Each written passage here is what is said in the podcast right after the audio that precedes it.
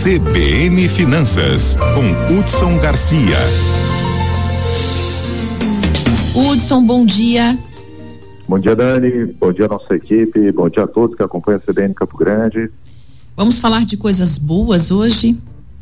Pois é, Dani. É, a gente vem falando aí realmente dos números da economia, que realmente traz um número, a, a, a números, né, se não muito animadores. Então, hoje eu acho que o nosso objetivo é trazer algumas informações para para realmente pra mostrar que existe um, um, futuro aí, um futuro bastante promissor para o Mato Grosso do Sul.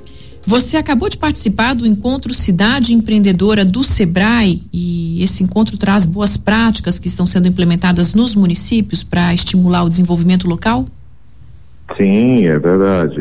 Isso aí já faz faz parte realmente desse empoderamento dos municípios na formulação de estratégias, né, de ações, tomada de decisões que tem um objetivo, viu, Dan, de promover a inclusão social e o fortalecimento tanto dos aspectos econômicos do município, da democracia por conta da participação da população e principalmente de, do combate à pobreza. Né? Então, o que nós percebemos nesses encontros foram o que a gente chama de boas práticas, o que os municípios do estado do Mato Grosso do Sul estão implementando no seu dia a dia para fazer com que haja melhoria no ambiente de negócio. Eu queria destacar alguns itens aqui, viu, Dani? A primeira é propriamente a desburocratização, né? implementação da lei de liberdade econômica.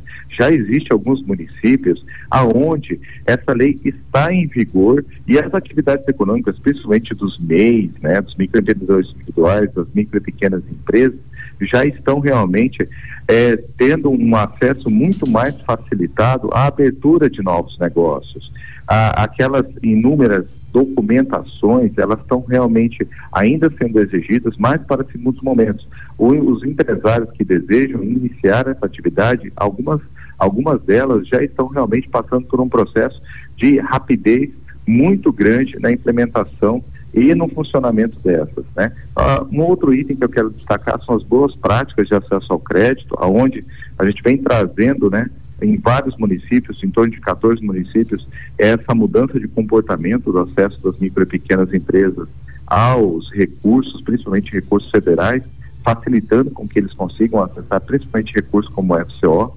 As compras públicas, viu, Dani? Incrível. Já tem município com mais de 80% das compras públicas de micro e pequenas empresas locais. Isso é muito positivo, porque isso já traz é, crescimento e desenvolvimento econômico no próprio município. Uma outra prática que eu achei bastante interessante, queria compartilhar com todos, é uma prática que está acontecendo em Rio Brilhante, vai acontecer em Costa Rica, que é a, ligado à sustentabilidade ambiental, aonde eles estão trocando materiais reciclados por uma moeda local, né, no caso lá de Rio Brilhante, chamado de brilhantinho, e essa moeda local é trocada por alimentos da agricultura familiar. Isso é fantástico porque você consegue promover um encadeamento produtivo dentro do próprio município.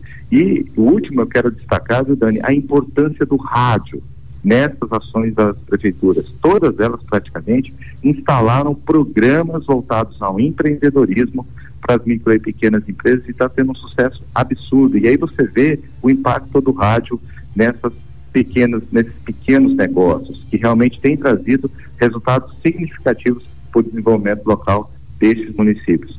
O final, o Cidade Empreendedora, ele veio com uma proposta realmente de empoderamento das, do, das prefeituras, mas o que a gente pode perceber é que a cidade como um todo acabou é, gostando da proposta e fazendo com que as ações aconteçam, viu, Dani? Olha que interessante, Hudson, estou pensando aqui no brilhantinho. Uhum. Muito legal, né? É, a gente Não, vê é que uma a, incrível, uma que as pessoas estão se reinventando, né? Buscando aí opções realmente para sair da crise. Não, e cada vez mais dependendo menos do governo federal e do governo do estado, né? Que isso aqui realmente provoca um empoderamento da, do município e o sentimento de pertencimento, né? Perdemos o contato com o Hudson?